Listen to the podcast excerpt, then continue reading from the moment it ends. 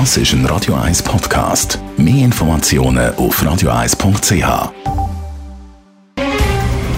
Der Finanztag auf Radio 1. Verstehen, was Menschen und den Markt bewegt. In Zusammenarbeit mit der Zürcher Privatbank Merki Baumann.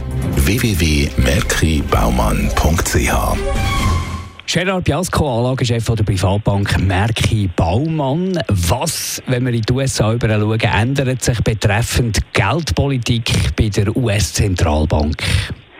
Der US-Zentralbankchef Jerome Powell oder Jay Powell hat am Freitag eigentlich das kommuniziert, was man erwartet hat. Was hat er gemacht?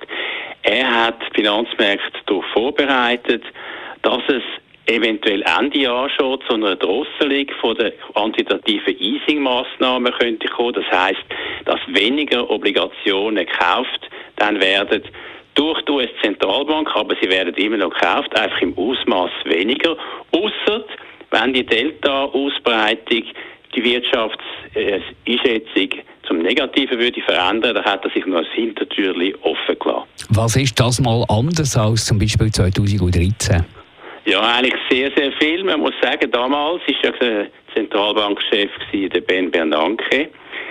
Der hat die Finanzmärkte eigentlich überhaupt nicht vorbereitet auf die Idee von der Drosselung von der Obligationenkäufe vom QE und entsprechend haben dann die Obligationenmärkte im 2013, wie auch die Aktienmärkte weltweit deutlich negativ reagiert, weil sie völlig überrascht worden sind. Das ist das mal ganz anders. Vorsichtig, vorbereitet, sind gemerkt worden, schon seit langem und am Freitag durch den Jay Powell gerade nochmal. Wie hat er die Märkte, die Obligationenmärkte beruhigt, der Jer Jerome Powell?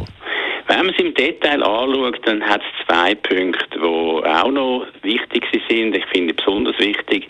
Das eine ist äh, die Inflation betreffend. Er hat gesagt, Punkt der Inflation geht er davon aus, dass der Inflationsdruck in Amerika und auch global temporär sei.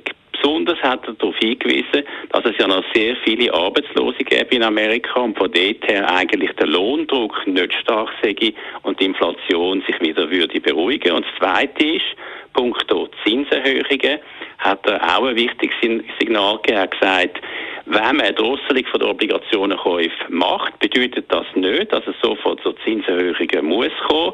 Im Gegenteil, die Zinserhöhungen von der Leitzinsen von der amerikanischen sind noch relativ weit entfernt und so können Finanzmärkte, vor allem die Obligationenmärkte, am Freitag beruhigen. Danke vielmals für die Einschätzungen. Gerard Biasco, der Anlagechef der Privatbank Merki Baumann.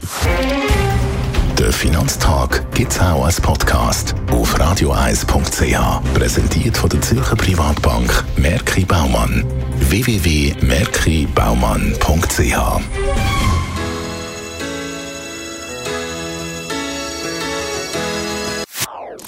Das ist ein Radio 1 Podcast. Mehr Informationen auf radioeis.ch.